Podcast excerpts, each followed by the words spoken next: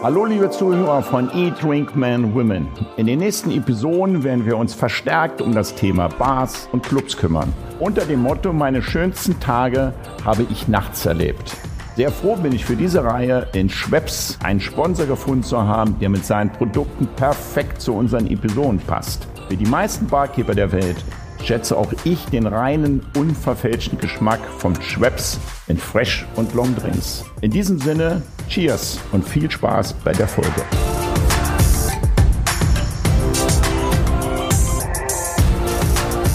Hallo liebe Zuhörer von Eat, Drink, Men, Women.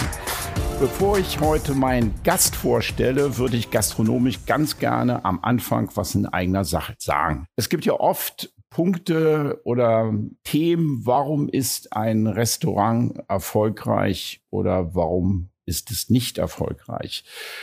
Da sind, wie ich gerade sagte, wirklich viele Punkte, die dazu beitragen, ob ein Restaurant erfolgreich ist oder nicht. Ich habe dazu meine ganz persönliche Meinung und die würde ich ganz gerne am Anfang kurz erzählen.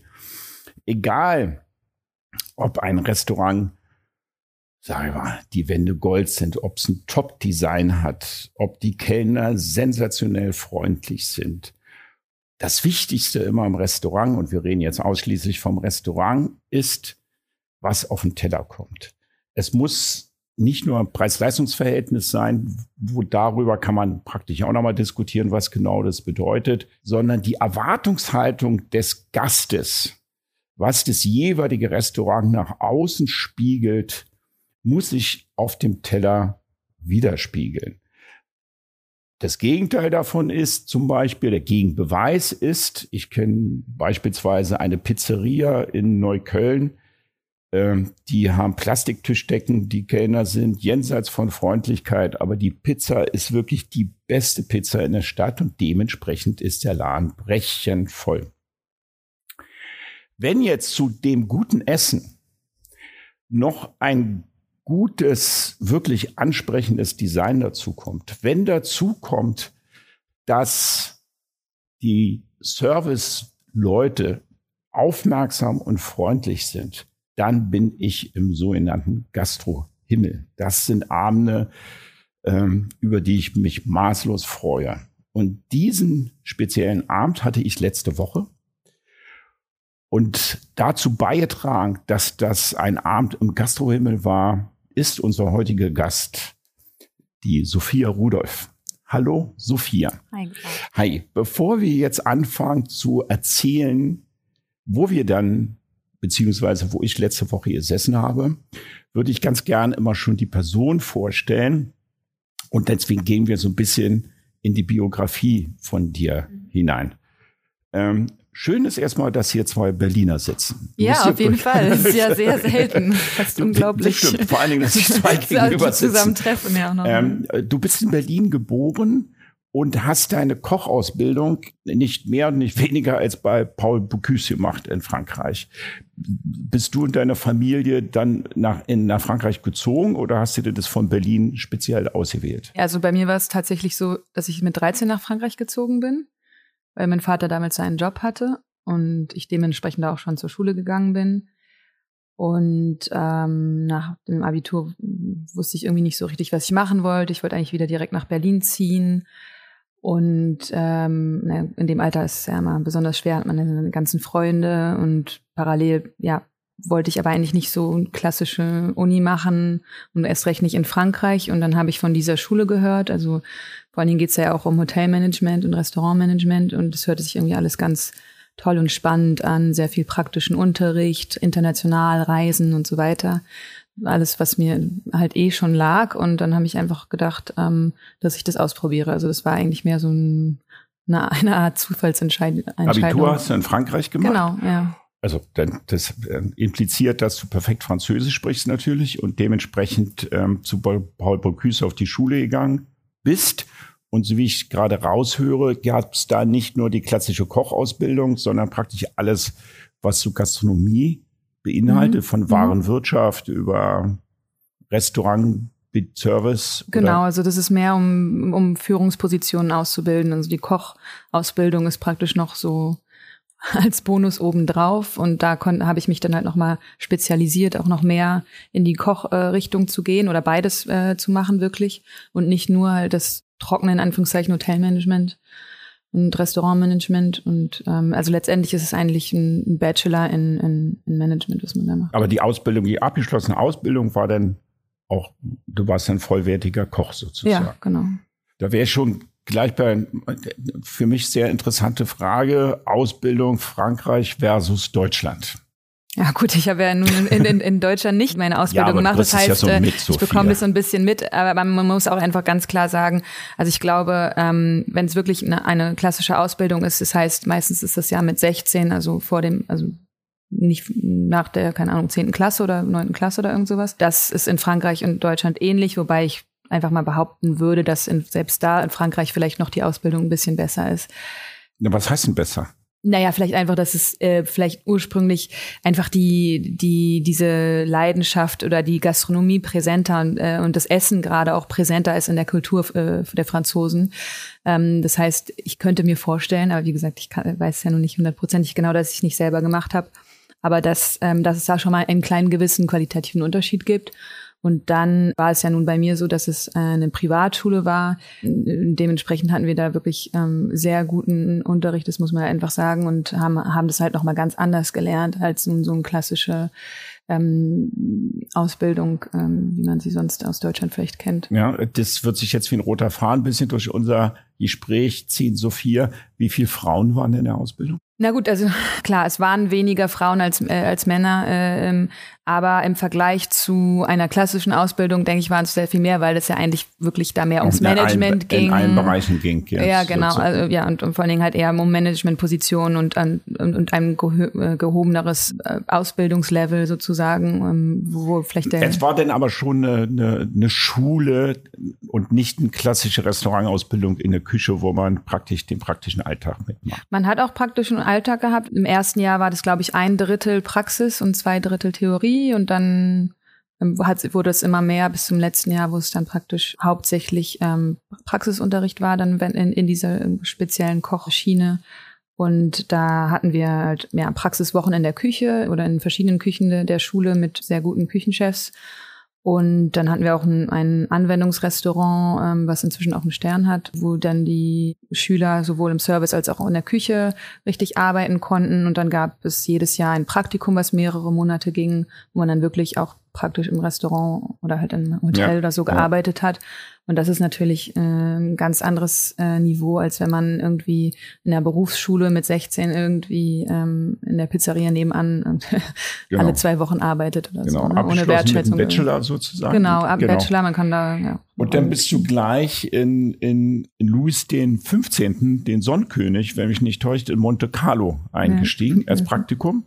Da reden wir von der Drei-Sterne-Gastronomie. Wie kommt man von der, ich sag mal, jetzt ein bisschen ist Paul Bocuse Schule, so, aber von der Schule direkt in ein Drei-Sterne-Restaurant? Wird ja, man direkt auch, ja, ich hatte vorher auch schon in einem Zwei-Sterne-Restaurant gearbeitet, ja. also mein erstes Praktikum. Und das ist halt wirklich, ist halt nochmal, ähm, jetzt, ohne darauf herumreiten zu wollen, dass es halt eine private Schule war mit ähm, ja, ja. einem besonderen Background.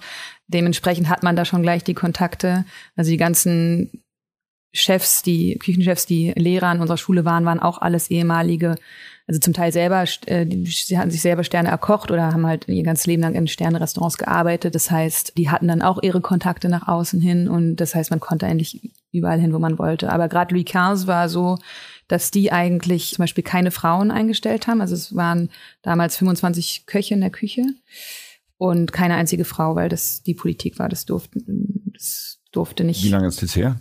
Das, das, impliziert ja mein Alter ein bisschen. So, nein, nein, nein, ähm, also es ist schon ein paar Jahre her. Also, ja, okay. ja. Aber noch nicht so ewig, deswegen. deswegen ja, reden nicht, jetzt nicht, nicht so vom ewig. 18. Fünf, Jahrhundert ja. oder so, ja, deswegen. Ja, Und du warst dann die erste Frau in der Küche, oder? Ja, anscheinend. Ja. Und dann sagst du, das war Politik des Restaurants. Gab es da eine Idee, was das Spirit des Restaurants war? Wieso war das jetzt Politik dementsprechend? Naja, die, also der, der Küchenchef war der Meinung, das war ja dann auch nicht mehr wirklich Ducasse, der selber in der Küche stand, sondern ja. Küchen, Ducasse war natürlich überall und nirgendwo äh, mehr der Küchendirektor oder was auch immer, sondern ähm, damals war das dann ja auch, waren da Küchenchefs, die für ihn praktisch in der Küche standen. Also war das halt einfach wirklich natürlich, wie du auch schon vorher angemerkt hattest, noch nicht so gang und gäbe, dass überhaupt Frauen in der Küche sind und die, die Annahme war äh, sehr verbreitet, dass Frauen das halt auch nicht so gut können wie Männer und die Kochen zusätzlich oder auf der Schwierigkeit also das naja, einfach ja, insgesamt das impliziert auch so ein bisschen dass sie nicht so gut kochen können was natürlich total widersprüchlich ist weil zu Hause ja die die Mütter Frauen kochen, die Mütter kochen ja. sollen aber genau ist natürlich einfach klar wenn man es wenn man es ein bisschen runterbrechen will ist es klar es ist ein physisch anstrengender Beruf und so weiter aber die gingen einfach davon aus dass halt Frauen da nichts zu suchen haben und noch dazu ähm, war dieser Küchenchef damals ähm, der, mm, der Meinung, dass Frauen halt nur die Männer ablenken vom, vom Arbeiten und, ähm, und er deswegen halt äh, da keine Ablenkung Wie war die Stimmung tolerierte. Da, äh, auf Frankreich versus äh, Deutschland. Na gut, jetzt. also da war, das war echt die extremste Küche, auch in der ich gearbeitet habe. Da durfte man halt noch nicht mal in der Küche sprechen und da herrschte echt noch physische Gewalt und so weiter. Da ähm, flogen denn auch denn Kochtöpfe oder so. Genau, ja, ja. Gerne goldene Löffel immer. Und, ähm, ja. ja. Also die Stimmung war, also das trotzdem gut in Anführungszeichen. Das heißt, wir, wir hatten ein super Team. Wir sind irgendwie jeden Abend zusammen weggegangen oder so und haben uns in der Freizeit Zeit viel gesehen und haben natürlich auch irgendwie dann uns in Kühlhäusern versteckt, um irgendwie eine Na Nachricht auszutauschen oder so. Ja. Aber ansonsten war es halt wirklich knallhart, irgendwie ja 16 Stunden am Tag arbeiten und wie gesagt nicht in der Küche sprechen und der, ja. Ja, Wahnsinn. Es ist oft so, dass man, wenn man das heute erzählt, dass er sagt, es ist ja nicht mehr umsetzbar und nicht möglich, äh, dass sowas heute noch, ich glaube, es gab gerade einen Bericht im Zeitmagazin über mhm. Drei-Sterne-Küche und wie die so mit ihren Mitarbeitern umgehen. Ähm, das gibt's ja heute eigentlich in der Regel nicht mehr, nee. sondern man muss ja ein Team pflegen etc. Mhm. Wenn du jetzt zurückguckst auf diese Zeit, ähm, ich glaube, da wird es einige Tage gegeben haben, die wirst du verflucht haben und vielleicht auch mal gefragt haben, warum tue ich mir das an? Aber mm, rückblickend war es. Leider nicht. Nee, nee, Hätte ich nicht das mal gefragt. Nein, nein, aber. Ähm, aber du weißt, worauf ich ja, hinaus will. Nee, genau. Wenn dann auch, wenn du sagst, physische Gewalt, Frau alleine in der Küche, kann ich mir vorstellen, es waren nicht immer easy Tage, die man Ja, also ich, für mich war das gar nicht das Problem, irgendwie die einzige Frau zu sein, beziehungsweise irgendwie schlechter behandelt zu werden, weil ich eine Frau war, weil ich das einfach, ich habe das halt irgendwie gar nicht so berücksichtigt oder darauf geachtet beobachtet und mich dann irgendwie das äh, dementsprechend irgendwie ungerecht behandelt gefühlt. Es war einfach natürlich insgesamt sehr anstrengend, aber ich habe das halt geliebt damals, ähm, leider zu sehr, sonst hätte ich wahrscheinlich auch einen anderen Beruf gewählt. aber ähm, das fand ich überhaupt nicht schlimm. Also ich habe halt wirklich diese, diese, diese Zucht und Ordnung ähnlich geliebt. Ähm, der Küchenchef hat auch am ersten Tag zu mir gesagt, dass ich nicht erwarten soll, anders behandelt zu werden, nur weil ich eine Frau bin. Und daraufhin habe ich halt gesagt, ja, da, das, das ist das Einzige, was ich, worum ich bitte, dass man mich genauso behandelt. Ich wollte halt keine Extrawurst oder was auch immer. Ich wollte einfach die ganz normale Ausbildung da genießen und so das viel zieht man aber auch dann durch. Also so nehme ich dich jetzt auch ein bisschen wahr, wenn man dann sehr fokussiert ist in seinem Beruf, ne? Also fokussiert auf die Aufgaben oder das ist ja eine Aufgabe in so, einer, in so einer Drei-Sterne-Köche, ähm, dann sich zu behaupten, da behauptet sich ja auch nicht jeder so viel. Genau, man, man muss dafür, auch viele ja. wieder raus. Das Na, ist ja genau, nicht, eben. ist ja kein durchlaufender Posten sozusagen, sondern man ja. muss sich ja damit bemühen, dass man das dahin kriegt, etc. und so weiter. Genau, man muss dafür auf jeden Fall gemacht sein. Deswegen ist es halt auch schon wieder, ähm, wenn, wenn Leute fragen, warum ist denn vielleicht weniger Frauen in der Küche gibt, ist es halt auch oft einfach ein Thema, weil nicht, nicht jeder dafür gemacht ist und die, die dafür nicht gemacht sind, äh, die lassen da natürlich das, die, die, die können das nicht äh, durchhalten, aber da gibt es natürlich auch genauso gut Männer, die auch ähm, ähm, ja. Und du wusstest mit 13, dass du in die Küche willst? Oder nee, das war nicht mit 13, nein, das war mit 19. Was war deine Triebfeder? Also was hat dich dann gesagt, ich, das will ich, weil du bist ja das nimmt man ja schon wahr, mit Leidenschaft dabei. Also es war wirklich, also wie gesagt, ursprünglich ging, habe ich, fand ich einfach die Schule interessant und, ähm, und diese, ja, was damit einherging.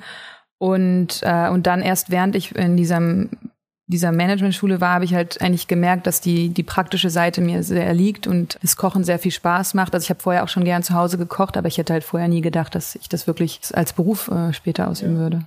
Wann bist du dann wieder nach Deutschland gekommen, jetzt zurück? 2012 bin ich zurückgezogen. Und die erste Station war dann hier? Ähm, dann habe ich äh, direkt im, im Rutz angefangen. Direkt im Rutz. Das Rutz hatte bei Marco Müller, das Rutz hatte damals noch Zwei Sterne, ne? Damals hat es sogar nur einen. Das ah, hat dann gerade in den zweiten Stern. Und dann bist du relativ schnell Zuschefin geworden. Genau, also das war eigentlich auch so ein bisschen von vornherein mehr oder weniger ähm, so abgesprochen. Also es, ich sollte in diese Position reinrutschen, weil ich ja auch einfach schon ein bisschen Erfahrung aus Frankreich mitgebracht hatte und habe dann da zwar in der Patisserie angefangen, weil die da gerade äh, einen Job hatten, aber war da schon halt praktisch dann ähm, hat er mich schon immer so als seine Sous-Chefin vor, vorgestellt. Ähm, und genau, da habe ich dann viereinhalb Jahre verbracht. Auch eine lange Zeit. Aber da habt ihr euch praktisch, du warst dabei, als ihr euch den, auch den zweiten Stern. Ja, wobei bin ich, ich bin in dem Jahr dann, äh, habe ich dann das Panama tatsächlich eröffnet, aber ja. Kommen wir gleich zu. Kommen wir nochmal zu, den zweiten Stern. Das ist ja, das ist ja auch immer eine riesen Teamleistung, ne, das so hinzukriegen eigentlich. Ja. Und, und wie war jetzt noch kurz der Unterschied zwischen Frankreich und Rutz? Gab es da vom Klima in der Küche einen Unterschied oder war es, hat es die gleiche Strenge, die gleiche Zucht und Ordnung gegeben, die gleiche Systemik. Ja, also Rutz war natürlich eine 180-Grad-Wende, weil Rutz einfach ja auch schon damals ähm, so ein bisschen der Rebell unter den Sterne-Restaurants war.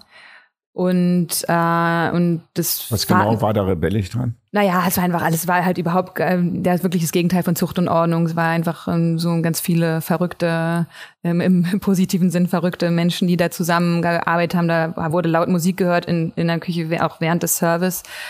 So Sachen, ja, ähm, positives Chaos sozusagen, sehr, sehr wild und kreativ.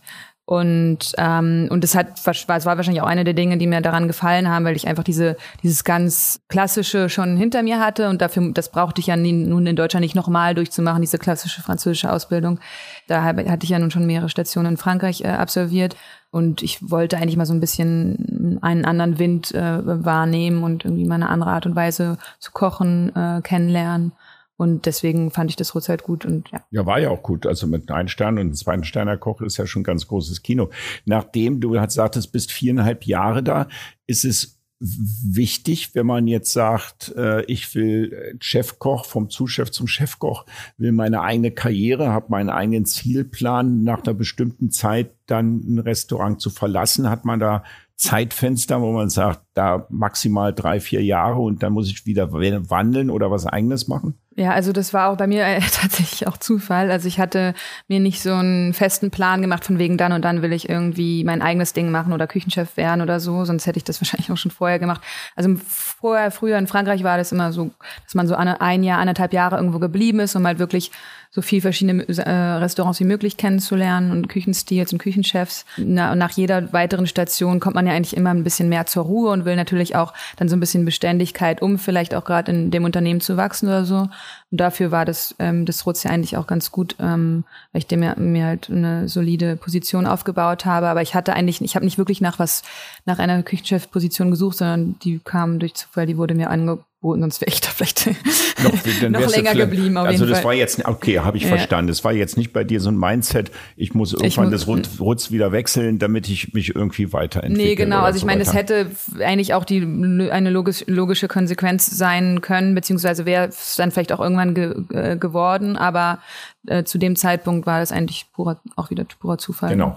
Dann kommen wir mal zu dem zu dem Lebensabschnitt von dir, ähm, liebe Sophia, die dich dann in meinem Fokus gerückt hat, nämlich ähm, du bist dann als Küchenchefin eingestiegen, gleich in mhm. Panama. Ne? Ja, ich habe das eröffnet, ja. Äh, Panama sind dieselben Betreiber Potsdamer Straße wie das Cats Orange, mhm. richtig? Cats Orange war, weißt du, was vor dem Cats Orange war? Es hieß Maxwell, da habe ich immer damals noch gesessen mit Tina, ähm, guter Freund von Stefan Landwehr, der jetzt das Grill Royal macht. Da saß ich noch im Maxwell, damals in der wunderschönen alten Brauerei, wo heute Cats Orange mhm. ist, mit Damon Hurst zusammen am Tisch. Der hat dann wild auf dem Tisch gezeichnet. Ich habe die Zeichnung leider vergessen mitzunehmen oder nicht dran gedacht, dass er so berühmt wird. Sehr schöner Laden. Und das Cats Orange hat aufgemacht und bin da reingekommen, habe gesagt, wow, sehr schöner Laden, international, also ein Top-Laden. Und ähm, ich glaube, zwei Jahre, drei Jahre später ne, hat es Panama, glaube ich, ja, aufgemacht. Das war das zweite. Potsdamer Straßenmann ist auf einen wunderschönen Hinterhof gekommen. Ich, ich war immer echt begeistert, wenn es Menschen gibt, die im Detail so eine Komposition von Schönheiten machen. Und das mhm. Panama war einfach für mich ein wunderschöner, wunderschöner Laden. Und immer wenn ich Gäste hatte aus New York, London, Familie, Teil meiner Familie, die lebte in New York, Und wenn die rüberkamen, sagten sie wollten unbedingt ins Panama, weil das Essen, was du da auf den Teller gebracht hast, das ging schon mehr, ich grätsch dazwischen, wenn ich was Verkehrtes sage, wenig fleischlastig, sondern mhm. schon mehr in die nicht vegetarische, aber sehr äh, gemüselastige Küche. Gemüselastige Küche. Mhm. Unglaublich Sexiness inspiriert und äh, auf den Teller gebracht, gleichzeitig mit einem herausragenden Service auch. Das war mhm. echt, also da hast du ähm, dieses Panama, glaube ich, dass es so durchgestartet ist und so schnell eigentlich relativ also gut befüllt war. Ne? Mhm. Ne? Man hat ja nach, nach Eröffnung mhm. relativ äh, schnell keine Plätze mehr bekommen, war, glaube ich, schon ein großer Verdienst von dir, den du da auf den gebracht hast. Wie siehst du es?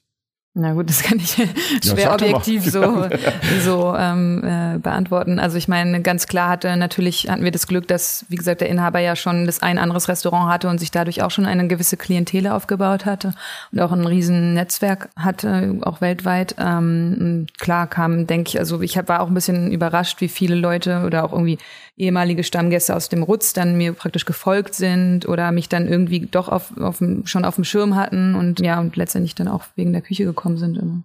Die sind schon wegen der Küche gekommen, ja. Das war dein erster Posten als Küchenchefin sozusagen. Genau. Ich habe gehört, ich weiß nicht, ob das stimmt, dass du auch ein relativ hartes Regime in der Küche führt.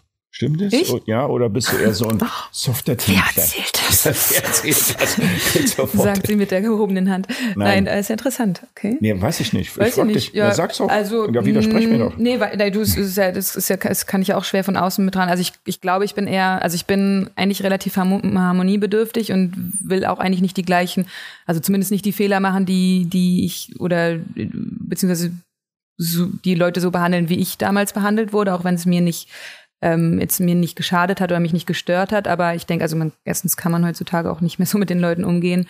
Und das will ich auch nicht. Also ich bin eigentlich eher immer darauf aus, dass es ähm, alles ganz harmonisch abläuft. Aber natürlich, also gerade in so einem Restaurant wie das Panama, was dann bis zu ja, fast 180 Gäste am Abend hatte, zum Teil, muss das alles schon ähm, mit einer gewissen Struktur laufen. Und da muss man, kann man sich auch nicht auf der Nase herumtanzen lassen. Aber wie gesagt, das ist halt also schwer. Also du konntest auch schon laut werden. Im besten Fall nicht, aber klar, man wird auch mal geschrien oder so, wenn es irgendwie ähm, nicht anders machbar ist, weil ähm, gerade irgendwie niemand einem, einem zuhört oder sonst was.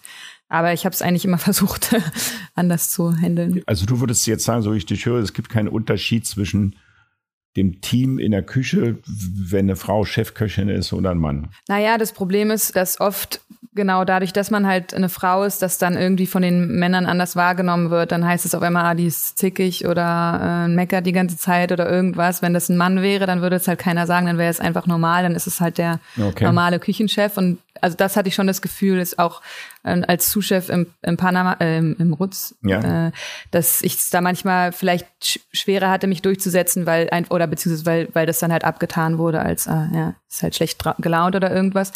Ansonsten, ja, denke ich, muss man halt, ja, man muss einfach als Frau ähm, genauso hart sein wie, wie an ein Mann eigentlich oder auch ähm, oder auch nicht hart, wenn es nicht sein muss aber man, man muss halt irgendwie immer ein bisschen mehr kämpfen, um die gleiche Position zu er erreichen. Ähm, das dementsprechend, ist ja fast in jedem Job so. Genau, ne? das ist auf jeden Fall in jedem, in, in, in jedem Frauen Job in Führungspositionen so, genau, sind. Ja, denke ich auch. Ja, ich fand es immer spannend, ne? weil gerade in Führungspositionen, Frauen in der Wirtschaft wird ja immer mehr ein Thema und äh, gerade in der Küche, wir haben ja jetzt nicht so viele Chefköchin. Ich kenne jetzt mit dir im Fine Dining Bereich, mhm. jetzt sage ich mal drei, glaube ich, in der Berlin mhm. die auch denn im, im Sternenniveau sind. Und ähm, hast du eine Idee, warum, ich glaube, als Sommelier und so kommen immer mehr Frauen, mhm. ja, gerade auf die, auf die Fläche. Also da, wenn man Fine Dining essen geht, finde ich das immer mehr Sommelieren. Sagt mhm. man Sommelieren eigentlich? Französisch Sommelier. Halt, ne? Sommelier ja, aber. Äh, gibt, aber in der, als Chefköchin noch nicht. Hast du eine Idee, woran das liegt? Ja, also ich denke, ich, ich, also ich denke, das ist immer hauptsächlich auch ein, einfach eine Lebensentscheidung der Person. Ähm, und ich sage immer, Frauen sind ein bisschen smarter, weil man ähm, es ist halt natürlich klar, es ist physisch äh, anstrengend und dann sind ähm, das ungünstige Arbeitszeiten und lange Arbeitstage. Und ähm, die meisten Frauen wollen dann halt irgendwie Familie gründen und Männer kriegen das, Ach, das irgendwie immer noch neben. Ist das so ein Klischee leider, aber es ist ja so. Ich meine, das ist weißt einfach. Du, das sagt, nein, wir wollen alle gleich sein, wir wollen alles gleiche Ding haben. Dann kann ja, man es doch nicht andersrum drehen und dann sagen, ja, Frauen wollen mehr Familie haben. Also das ist doch, denn das naja, wird auch im ja Best Case immer heute aufgeteilt, denke ich. Das naja, aber das ist, naja, nee, aber das ist einfach physisch. Das ist ja einfach, solange die Frauen die Kinder tragen, ähm, ja. keine Seepferdchen sind, ähm, ähm, werden die immer in, in, dem Fall Nachteile haben. Und das ist, ähm, also das ist ja, ich sage das ja nicht auch aus aus irgendwie einem, einer, einer, einer Kritik oder einer Unzufriedenheit, sondern das ist einfach, das ist nun mal physisch so, dass Frauen dann schon mal ein paar Monate bis Jahre außer Gefecht sind, weil weil sie das Kind tragen oder dann sich dann doch vorrangig ums Kind kümmern müssen. Im besten Fall ähm, wird es mit das sich aufgeteilt mit dem auch, in der Wirtschaft auch. Genau, natürlich. Trotzdem gibt es da immer mehr Frauen in der da Position. Da gibt es immer mehr Frauen, aber trotzdem ähm, haben die dann auch in, vielleicht in ihrer Karrierelaufbahn einen Nachteil, weil die einfach für ein paar Monate außer Gefecht sind oder nicht so präsent oder in der Zeit, in der Zeit, wo die Kollegen halt, die männlichen Kollegen vielleicht dann einfach weitergehen in ihrer Karriere. Und, ähm, und dann, wie gesagt, ist halt einfach der physische Faktor noch dazu. Ähm, ist einfach, äh, denke ich, dass mehr Frauen ähm, sich dann doch gegen diesen Beruf entscheiden. Also nicht. Äh, Meinst du das ist wirklich eine Berufsentscheidung, weil die sagen, ich, das ist so arbeitsintensiv, so stundenintensiv, da ist für Familienplanung kein Platz denn. Also das ist die einzige Erklärung, die ich jetzt sehe. Also.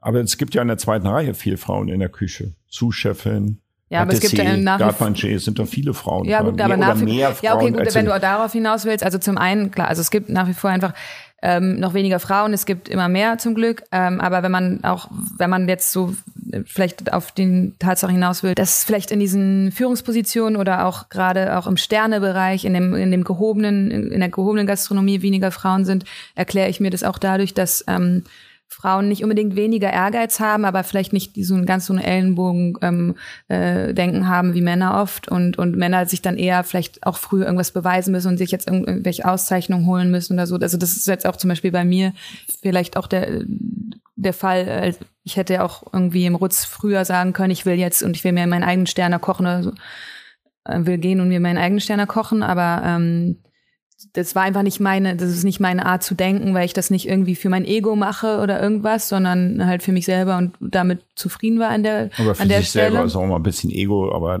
naja, der, ich weiß, aber für deine Eitelkeit und so. Ich glaube, dass man als, als ich, na ja, nein, aber so was, ja, ja, du hast ja recht, aber, was, aber was meine, nein, aber ne? äh, sagen wir so, ich hatte, ich hatte, also nicht, dass ich nicht den Ehrgeiz hatte, irgendwie gut zu sein oder ähm, was zu machen, aber ich glaube wirklich, also man sieht es, was was ich konkret so sehe, ist halt, dass oft Männer dann ähm, irgendwie das so ein bisschen irgendwie sich da mehr beweisen wollen und ähm, und sich dann gegenseitig mehr feiern und Frauen eher ein bisschen in der von der Erziehung her, von der vom Charakter her eher ein bisschen zurückhaltender sind und deswegen halt vielleicht auch nicht so schnell äh, in diese Spitzenpositionen kommen oder die Auszeichnungen bekommen. So. Also nicht so karrieregeil sind wie nicht Männer. So, ja, dann ist einfach wirklich ein bisschen eine Charakterfrage für mich, denke ich. Oh, ich weiß nicht, ob ich da mitgehen kann, aber ich lasse es mal so Wer, stehen. Du, ja, jeder sein, du hast über meine Meinung gemacht, andere ja. Mein, an, an, also was ist denn deine mal, Erklärung? Sag mir zu. also sag mir, warum, was denkst du denn, warum es weniger Frauen in, den, in dem Bereich gibt? Die, äh, ich habe mir in der Tiefe, weil ich keine Frau bin, in der Tiefe habe ich mir selber noch gar keine. Und ich habe mir auch, um dich zu unterbrechen, sorry, ich habe mir nie darüber Gedanken gemacht, ja. bis ich bis ich diese Frage gestellt bekommen habe. Das heißt, ich war nie in dieser Position, wo ich gesagt habe, ah, ist aber ungerecht, na, na. Und ja. ich krieg halt diese Fragen dauernd gestellt, deswegen musste ich mir darüber Gedanken machen. Ich, ich aber glaub, jetzt also mir Gedanken. war immer so, äh, dass Küche doch schon und umso anspruchsvoller die Küche ist, auch, auch wenn man jetzt in der Küche ist, wo man viel schicken, viel Kuverts schicken muss. Ja, ich rede, es gibt ja einmal die äh, Fine Dining Küche, die, weiß ich, mit 40 Kuverts am Tag Abend auskommt, wenn du dann im, im, im höheren Sternebereich bist. Oder du hast jetzt eine Küche wie Panama, wo du 180 Kuverts schicken musst. Dann herrscht in der Regel schon manchmal ein echt rauer Ton. Da werden auch mit Wörter um sich geschlagen und, und dann angegeben. Ähm, und da das Zepter zu haben, das ist ja so ein bisschen wie ein Captain auf einem Segelschiff. Weißt du? Da mhm. wird, man, Penner, nimm rechts, mach dies. Der Captain sagt man, yes, Captain, und ohne Widerrede ja. muss man einfach die, den Befehl folgen. Ja. Ein bisschen militärisch, um ein System und eine Struktur reinzukriegen. Und nach Feierabend sagt man, ups, habe ich mich vielleicht im Ton vergriffen, könnte man zusammen Bier oder ein Glas Wein trinken und man reguliert es wieder. Aber man muss schon Ja, das ist, geht dann ja wieder auf die, äh, die Charakterfrage zurück. Genau, man muss, man muss schon eine sehr Charakter dominante, haben. nicht sehr dominant, aber man muss eine gewisse autoritäre Dominanz oder eine persönliche Autorität haben, um manchmal so ein Re Regime oder ein Team in der Küche zu leiten, wenn es hart drauf ankommt. Und deswegen ist es, kommt es jetzt vielleicht noch bei den Frauen etc. Aber vielleicht, das war immer so ein bisschen meine Erklärung, warum denn Frauen manchmal in der zweiten Reihe geblieben sind. Ja, genau, weil weniger Frauen diesen Charakterzug haben. Das sind ja, so. Wärst du ein halbes Jahr länger in Panama geblieben, hättest du einen Stern gehabt, weißt du ja. Weiß ich nicht. ich sag's dir. Hast, hast du mit Flinkflügel geredet? nein, also nein, weil die Küche einfach kongenial war und ich kann das, also ich bin ja aber auch schon woanders essen gegangen und, und, und hab's so mitbekommen. Ja, aber da ähm, steckt ja auch mal viel Politik. Dann hast du das Panama gewechselt. Jetzt kommen wir gleich zu den heutigen Restaurant, in dem du arbeitest, beziehungsweise ist ja noch nicht offen. Äh, vorher würde ich noch mal fragen, hast du dann eine Philosophie, die du beim Kochen hast oder möchtest du die so durchgängig haben? Wie würdest du dich gern unterscheiden von anderen Köchen? Gibt es sowas wie eine Philosophie, bei die du mm, Ja, es ist immer schwer, natürlich da so ähm, das ja, in Worte weiß, zu fassen ja, oder oder es hört sich halt auch manchmal so ein bisschen äh, hochsprüchig an, wenn man da irgendwie sagt, na, meine Philosophie ist das und das und so weiter. Für mich ist halt wirklich das Wichtigste, was ich immer wieder betone, der Geschmack, was für mich viel zu oft ähm, äh, habe ich das Gefühl ähm, vergessen wird, obwohl es eigentlich an vorderster Stelle stehen sollte. Äh, den Eindruck hatte ich auch so ein bisschen, als ich aus Frankreich wieder hergezogen bin. Da wollte irgendwie, die hat man ja auch die ganzen Sterneköche unter sich in Berlin, die haben ja irgendwie auch alle gefühlt das Gleiche oder Ähnliches gemacht. Und dann gab es immer noch ein Pünktchen mehr und ein Blümchen mehr auf dem Teller.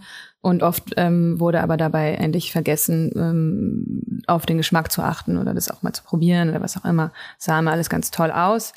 Aber ähm, dann war es oft, fand ich ein bisschen enttäuschend. Und ähm, das hat mich dann auch irgendwie immer mehr ein bisschen an der klassischen oder an dieser Sterne äh, äh, oder Gastronomie ähm, gestört und ähm, deswegen ist für mich nach wie vor einfach der, das Wichtigste der Geschmack. Es muss stimmen. Ich mag starke Aromen. Ich mag ähm, einen, einen äh, Fokus aufs Produkt haben.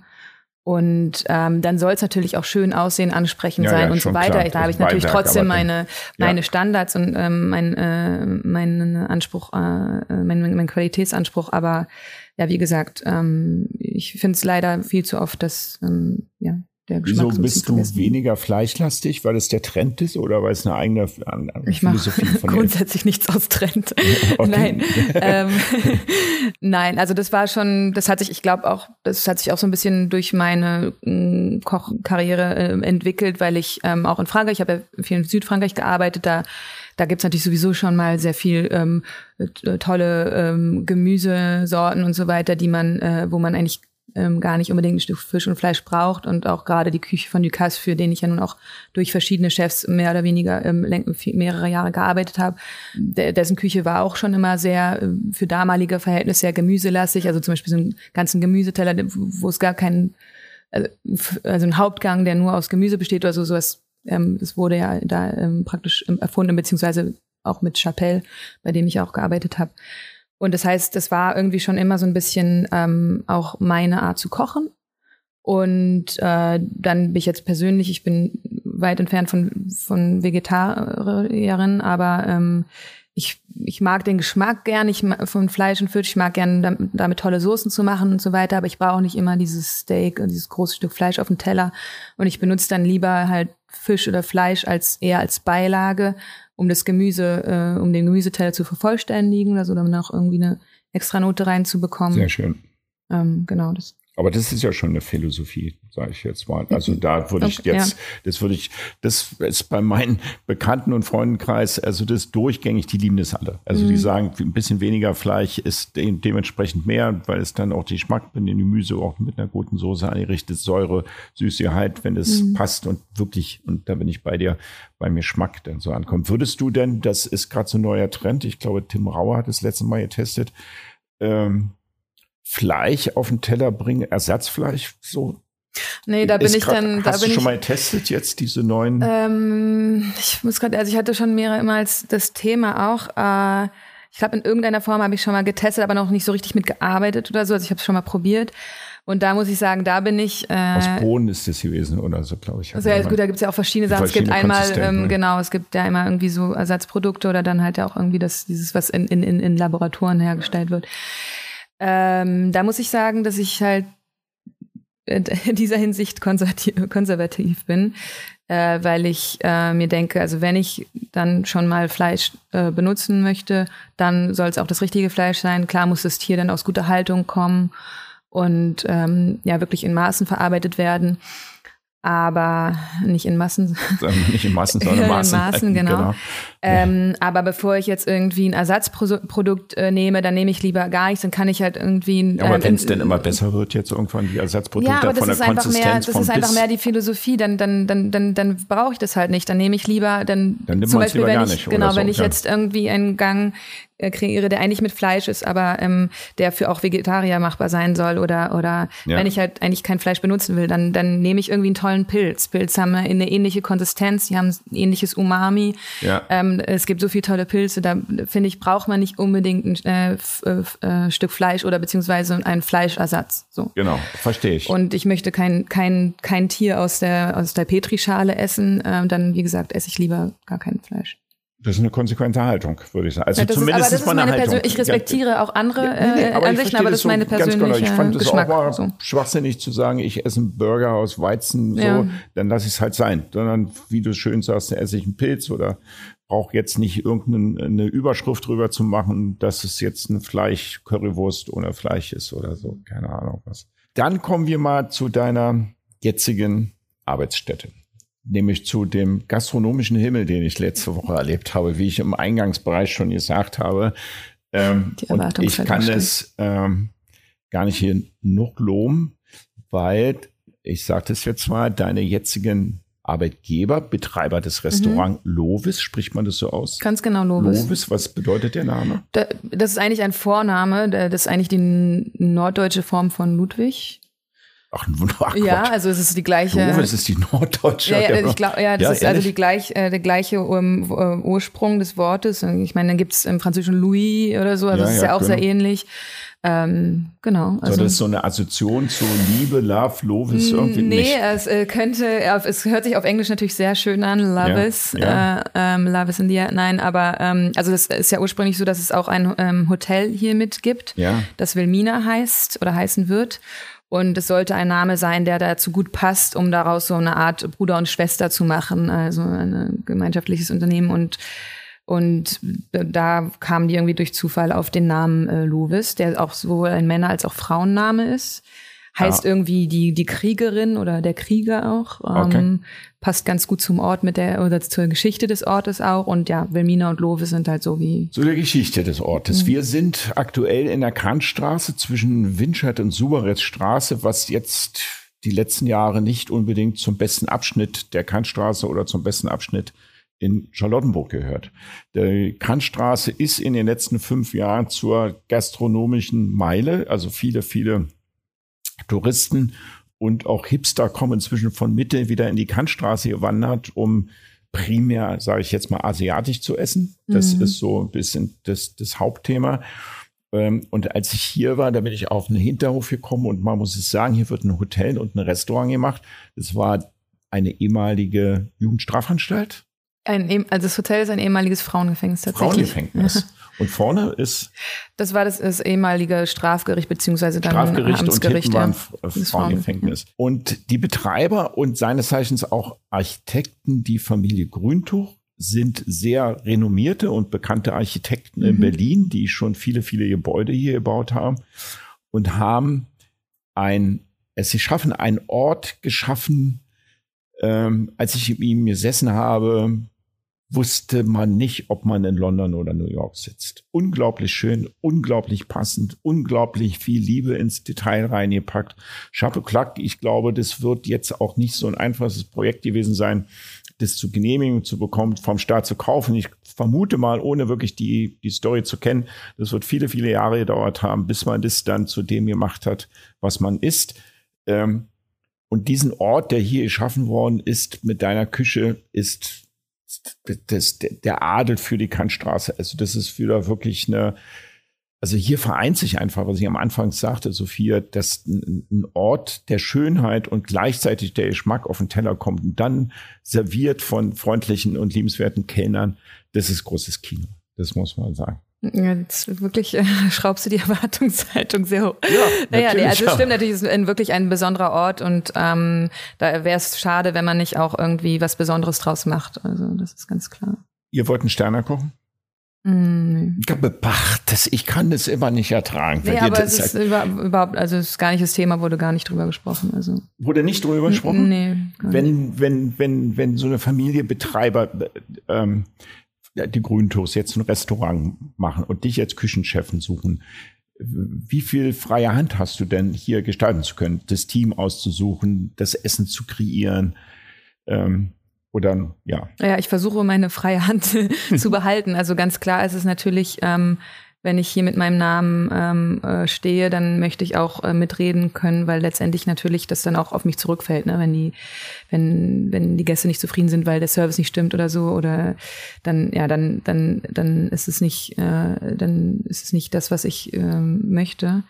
Das heißt, ähm, ich versuche ähm, ähm, auf jeden Fall zu kochen, was, was ich will. Ähm, ja. Es gibt natürlich äh, gewisse ähm, Vorstellungen, aber die sind, die werden wahrscheinlich eh schon erfüllt dadurch, dass die ja auch mich äh, explizit äh, dafür ausgewählt haben und vielleicht schon ein bisschen wussten, was ich vorher gemacht habe. Die haben dich schon in Panama wahrscheinlich getestet. M mehr oder weniger, genau. Ja, also die okay. wussten auf jeden Fall, ähm, was ich da mache. Und ähm, genau, und dementsprechend ähm, möchte ich natürlich auch ähm, das, das Service-Team mit, ähm, mit äh, aussuchen und das Erlebnis insgesamt mitgestalten.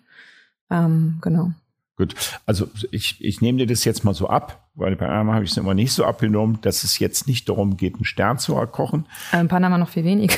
in Panama noch viel nein, weniger. Nein, also. Ja, weil es natürlich viel größer war. Wie viele Sitzplätze habt ihr hier? Also der Hauptspeisesaal hat ähm, Sogar 56 Sitzplätze. Also da ist ja einfacher dann auch konzentriert. Ist ein bisschen kleiner, aber man kann genau. natürlich auch mit Doppelseating und so weiter arbeiten. Also es ja. gab schon alle möglichen Ideen. Ich glaube, man muss einfach so ein bisschen gucken, wo die Reise hingeht, wie das angenommen wird. Also durch Corona ist es natürlich jetzt auch alles noch ein bisschen anders, als man sich das vielleicht ursprünglich gedacht hat. Ähm, es wird, muss natürlich ein bisschen mehr Platz äh, äh, zwischen den Tischen gelassen werden und so weiter. Und ich glaube, ja, wir gucken einfach, äh, wo die Reise hingeht. Wann macht ihr jetzt auf hier?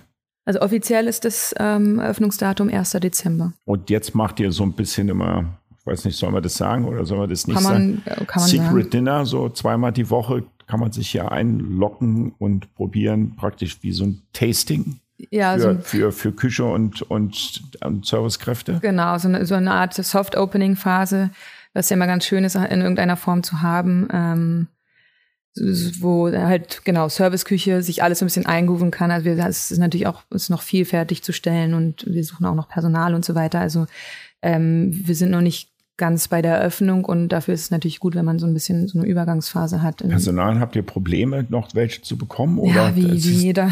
Leider. Auch so das gleiche Thema? Ja, ja also ich meine, es war vor Corona ja schon äh, auch schwierig, weil es immer weniger Leute gibt, die diesen Beruf wählen wollen, aus verschiedensten Gründen.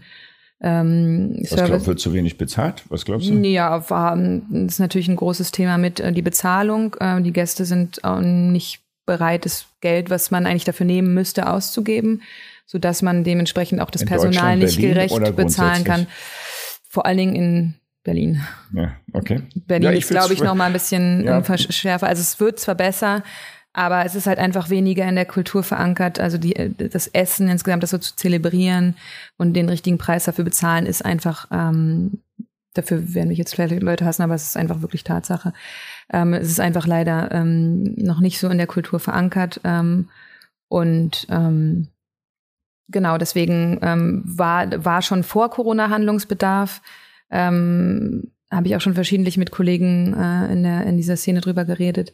Und, und da jetzt hat, äh, hat das äh, Corona ja, natürlich nochmal alles verstärkt. Ja, aufgrund der Personalsituation habe ich auch letztens erzählt, manchmal nur noch vier Tage auf, ja. weil es sonst gar nicht mehr gerockt kriegen. Dein Team steht in der Küche, Sophia?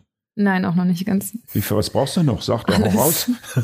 Spüler, Koch, Patissier, alles. Also Patissier habt ihr auch noch nicht? Nee, aber das. Ich habe aber ein Dessert gegessen, das war der, das war eine Sensation, das war eine Eins. Schön. Ja, das wird, also ich wollte gerade sagen, das ist nicht so schlimm, weil mein Zuschef Philipp und ich beide sehr Patisserie-affin auch sind. Also, ja, also da warten wir lieber auf die richtige Person, bevor wir dann, also ja. das brauchen wir nicht unbedingt, aber wir brauchen halt einfach Hände, wir brauchen halt Manpower.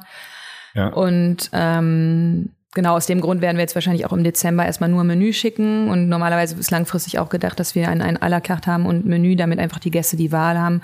Heutzutage will der Gast auch nicht unbedingt so vor vollendete Tatsachen gesetzt werden und da möchte halt auch nicht immer unbedingt irgendwie jetzt ein sechs bis zehn Gänge Menü essen. Ähm, aber da muss man auch einfach sehen, wie gesagt, wie ich schon sagte, wo die Reise hingeht. Da ähm, geht die Reise hin, Sophia. Ja, ich sag dir das, da geht die Reise hin, weil es gibt aktuell, und ich sage das jetzt, ich hau das jetzt wirklich raus, es gibt ja die Sterneflut, die Berlin bekommen hat, ja. können wir als Berliner nur froh und glücklich drüber sein. Ja, Nichtsdestotrotz, durch die Vielfalt der Sterne-Gastronomen ist ja, ähnelt sich ja vieles auch. Das muss man wirklich sagen.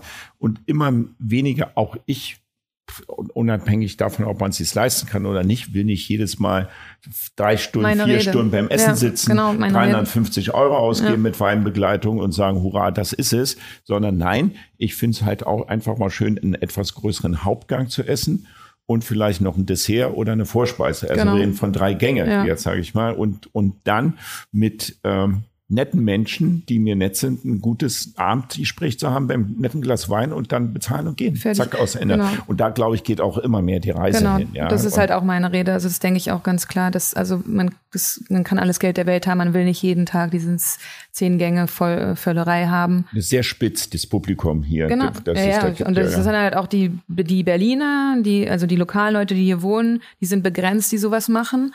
Und dann muss man halt von den Touristen leben, die im Moment jetzt auch nicht präsent sind. ja. ähm, und, und die kommen dann halt vielleicht einmal im Jahr, wenn es gut äh, geht. Aber um ein Restaurant zu füllen, was halt ein bisschen mehr Plätze hat als 20, 30, ja. ist es halt sehr schwer, wenn man sich da so begrenzt. Und, und wie gesagt, ja. Ja, man kann es ja dann auch, wie du richtig sagtest, zwei, äh, zwei Gänge schicken. Dann macht man um 19, so habt das ja im Cats Orange auch, die haben es ja gut gemacht. Also von 19 bis 21 Uhr und von 21 mhm. Uhr, manche gehen gerne später essen, bis 24 Uhr können sie dann essen. Und ihr macht ja vorne auch noch eine Bar, ne? Genau, langfristig entsteht auch noch eine Bar. Ähm, und die einfach vom Raum her, die kann man halt auch, könnte man auch noch fürs Restaurant mitnutzen. Also kann man halt alles noch ein bisschen sehen, wie sich das also entwickelt. Also zusammenfassend ist die Philosophie, so wenn ich dich richtig verstanden habe, in einer wirklich, wirklich guten, einzigartigen Ambiente. Auch der Garten ist sehr anheimig. Also man mhm. sieht, es ist einfach, wenn man hier reinkommt, man muss dich sagen, das ist unbedingt mein Geschmack, aber man sieht und spürt deutlich, dass hier Menschen am Werk gewesen sind, die Liebe zum Detail haben. Und das finde ich immer bewundernswert. Was man kann ich mir anmaßen, jetzt über jedes Detail sagen, das gefällt mir oder gefällt mhm. mir nicht. Ich sehe das Gesamtkonzept und das Gesamtkonzept ist komplett stimmig. Und die Menschen haben Liebe zum Detail gehabt und da mache ich immer Chapeau Klack vor. Das heißt, und in diesen wunderschönen Räumen soll halt ähm, interessante, freundliche, nette, internationale, nationale Gäste bewirtet werden, wo ein, ein entspanntes Treiben ist, wie es ja auch in der, in der Mädchenschule damals gewesen ist. Sophia, wenn ihr macht ja jetzt am 1. Dezember auf, ähm, habt ihr eine bestimmte PR, eine bestimmte Zielgruppe an Gästen und wie ist die Idee, wie ihr dann in den nächsten halben Jahr, Jahr praktisch euer Haus voll machen wollt? Ja, also wir haben letztendlich soll die äh, Klientele natürlich so breit gefächert wie möglich sein. Wir wollen niemanden ausschließen. Und äh, ich finde es halt auch schön, wenn das halt nicht immer nur diese gewisse Altersgruppe und, ähm, und ein, ein gewisser gesellschaftlicher Stand ist, der sich sowas leisten kann. Natürlich gibt der Ort auch ein gewisses Niveau vor, aber trotzdem, wie gesagt, wollen wir es so weit wie möglich gefächert lassen. Es werden natürlich alle möglichen ähm, äh, Journalisten, alle mögliche Presse, Medien in, in, in jeglicher Form ähm, kontaktiert und auch da, äh, darüber informiert, dass, dass hier was eröffnet. Und, und dann hoffen wir, dass das ähm, uns auf jeden Fall einen gewissen Bekanntheitsgrad äh, bringt. Ähm, natürlich ist auch das Netzwerk hier auch wieder relativ groß schon von vornherein. Ähm, so dass von vornherein von der Familie Grüntuch, die natürlich viele Architekten kennen. Ich habe das auch schon mal angedeutet, dass, äh, dass, dass hier sowas existiert. Beim, beim Projektentwicklern, das auch Freunde von mir sind, die sind Architekten, ja, wissen wir schon lange, die sind da schon lange dran. Also es ist auch schon, ohne dass es irgendwie jetzt, glaube ich, in der Presse ähm, gelingt wurde, ähm, ist es schon relativ bekannt. Und ich glaube, das wird dann dementsprechend auch äh, Furore machen in Tagesspiegel und ähnliche Printmedien, weil es halt auch so ein wirklich ein spezifischer Ort ist. Weißt du, Kantstraße hinter, also man muss durch die Tür durch, bis man da reinkommt ähm, das ist schon sehr speziell. Man muss ja. es, genau, man muss, also man muss natürlich wissen, was auch so eine gewisse äh, Angst ist. Ähm, also es ist halt natürlich nicht so die klassische Walk-in-Klientele, die kommt, die einfach mal vorbeiläuft, weil dieses nicht, ne? Restaurant, ne? naja, wie gesagt, also man will, man nimmt alles mit, aber man muss natürlich erstmal wissen, überhaupt, dass da ein Restaurant ist. Und ähm, klar gibt's die ganzen Charlottenburger, die hier äh, in der Gegend wohnen und ähm, das vielleicht dann auch schon mal mitbekommen haben oder mitbekommen in der Zukunft, dass hier was ist und das ist gut. Aber ansonsten muss man natürlich auf sich aufmerksam machen und ist natürlich auch international, gerade dadurch, äh, dass wir auch noch ein Hotel mit dran haben und dass natürlich auch die Gäste sind, die Wann dann auch zum Hotel Restaurant auf? fahren. Passiert das schon? Ähm, also das offizielle Öffnungsdatum für alles ist der erste, ähm, Ach so, das wird der erste Dezember. Ähm, in welcher Form wird das, das schon richtig dann ähm, genutzt wird, ist halt eine andere Frage, weil In welchem klar, Sternenniveau soll das Hotel dann äh, betrieben werden? Das ist eigentlich ähm, als auch nicht um, speziell auf ähm, Sterne, ein Sternenniveau ähm, ausgerichtet. Das ist Member ja, von Design ja Hotels. Das ist ähm, Design Hotel, ja. Boutique Hotel, Design Hotel. Mhm. Ja, verstehe. Ja, gut. Sophia, danke dir dafür erstmal. Wir haben ja sowas immer wie manchmal wiederkehrende Fragen. Da würde ich dich mal persönlich fragen, was war denn in deinem jungen Leben das schönste Restauranterlebnis oder wo sagst du, da war ich essen und das hat sich bei mir eingeprägt? Ähm, da würde ich, kann ich heute noch gern von berichten. Ähm, ja, ist immer ein bisschen schwer, wieder so ein Lieblingsrestaurant oder ein Lieblingserlebnis äh, zu nennen. Einfach vielleicht, weil ich mir nie so oder ja keine Ahnung, ich finde immer so Liebling und eins, eine Sache hervorheben, finde ich immer ein bisschen schwierig, weil es ja auch auf viele äußere Faktoren ähm, ja. ankommt. Also ein Restaurant, was ich nach wie vor ähm, gerne nenne, wo ich auch immer mal wieder hingehe, ist auch tatsächlich eins, in dem ich gearbeitet habe. Das ist ähm, Ouste de Beaumanière äh, in, in den de Provence, das jetzt auch drei Sterne hat. Das ist auch ein Familienunternehmen und ähm, ja, ich meine einfach auch von der Location, von, vom Ambiente an sich ist es was Besonderes. Dann habe ich natürlich noch einen besonderen Bezug dazu, äh, weil ich äh, da gearbeitet habe und, ähm, und das Essen ist auch toll. Ansonsten ähm, gehe ich gern viel in London essen, äh, weil es da immer wieder neue, das tolle stimmt, ja. und einzigartige Restaurantkonzepte gibt. Ähm, ich war Was glaubst du, ist London oder New York die Stadt der Gastronomen? Hm, ich war leider noch nie in New York. Ich meine, ah. ich habe zwar auch schon viel davon gehört, äh, aber ich denke mal, vielleicht ist London das New York von, von, Europa. von Europa. Was Gastronomie anbelangt, ähm, auf, auf jeden Fall, Fälle, genau, ja? was Gastronomie äh, betrifft. Also ich ich, mich mag halt Restaurants, wo man äh, sich auch einfach wohlfühlt und ähm, ähm, einen guten Moment äh, verbringen kann, das Essen natürlich schmeckt, aber es muss kann nicht, auch ein bisschen lauter sein. Die, die Leute muss unterhalten nicht, sich. Genau, es muss nicht muss unbedingt so ähm, drei Sterne sein. Und, genau, ja, ja, okay, hab verstanden. Und du bist nicht der Gast, der sich im Restaurant beschwert. Ne? Also wenn wenn was passiert, was so gar nicht geht. Okay. Nee, also wenn, wenn, wenn es wirklich so Sachen sind, die mir gar nicht gefallen, ähm, die dann auch Grund wiederzukommen, dann gehe ich da halt nicht mehr hin. Aber bevor ich mich, also ja, beschweren ist eigentlich nicht so mein Ding. Man hat dann, glaube ich, auch so mal ein bisschen Mitgefühl mit der, mit der Branche an sich und weiß, dass Sachen schiefgehen können und äh, wenn das nichts äh, irgendwie so Schlimmes ist oder so, dann, dann entscheide ich lieber für mich. Entweder, wie gesagt, ich gehe nicht mehr hin oder ich, oder man, man entschuldigt und okay. zieht drüber hinweg. Geht vielen so, mit denen ich im Gespräch bin. Die sagen alle, dahin beschweren wir uns nicht, nicht, wir gehen einfach wieder raus. Naja, vor allem, wenn die zum Teil dann vielleicht auch wissen, dass man selber Gastronom ist oder so. Das dann, muss man ja nicht immer raushängen Nein, lassen. das lässt man ja nicht raushängen, aber es kriegen ja. die Leute vielleicht dann doch mit. wir haben ja das alles theoretisch, weil wir heute gesprochen haben. Das wäre unglaublich lieb von dir, wenn du unseren Zuhörern irgendwie ein Rezept verlinken könntest, was sie mal nachkochen können, um zu schauen und zu schmecken. Ja, erzählt sie, hat sie denn jetzt Blödsinn erzählt oder ist es dann wirklich so lecker, was sie sagt? Sollten wir denn wirklich hierher kommen? Das wäre schön, wenn du Okay, das ich kann mal über, überlegen, was mir da einfällt. Was muss ja auch irgendwas sein, was man zu Hause nachkochen was kann. Was man zu Hause nachkochen kann. Eine kleine, eine kleine Sache irgendwie. Ja. Das, das, das wäre ganz cool. Wenn ich Sommeliers habe, die geben dann immer eine Weinempfehlung und äh, bringen das dann so raus. Sophia, ich muss so zum Abschluss ein paar Sachen sagen, die werden dir jetzt nicht gefallen, weil du so bescheiden bist. Ich war letzte Woche essen und bin schon, ich das kündige es an, schon nächste Woche schon wieder hier zum mhm. Essen. Mir hat sensationell gut gefallen. Das Essen war schön, die Ambiente war schön.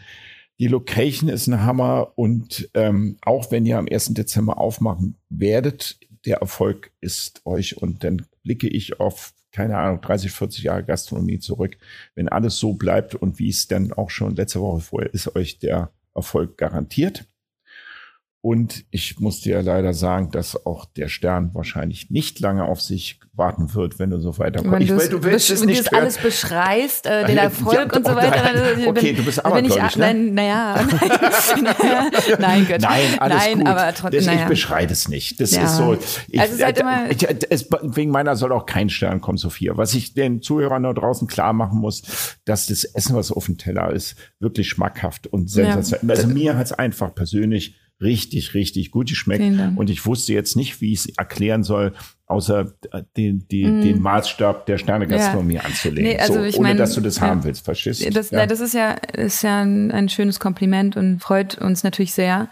Ähm, das Ding ist, was auch aus Erfahrung jetzt in Panama zum Beispiel, ich glaube, der eine, ein Teil des Erfolgs war auch, dass viele Leute vielleicht mit keinen Erwartungen kamen und dann positiv überrascht waren, wohingegen, wenn man halt so einen Stern hat oder so, die Erwartungshaltung ja, ja schon eine gewisse ist.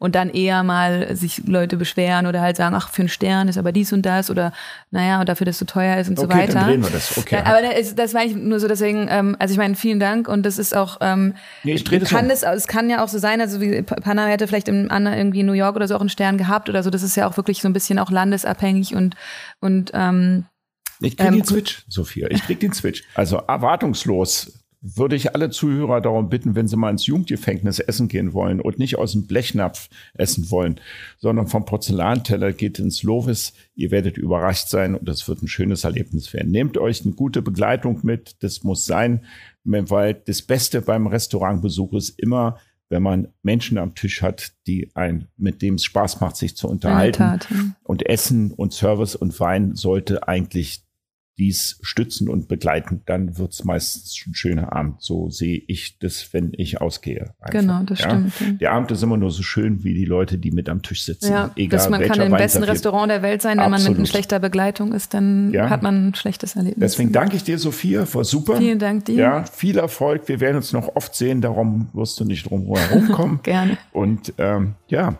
alles Gute, schönen Gruß an die Betreiber Mach ich und gern. Glückwunsch für das wirklich gelungene Design. Dankeschön, vielen Dank.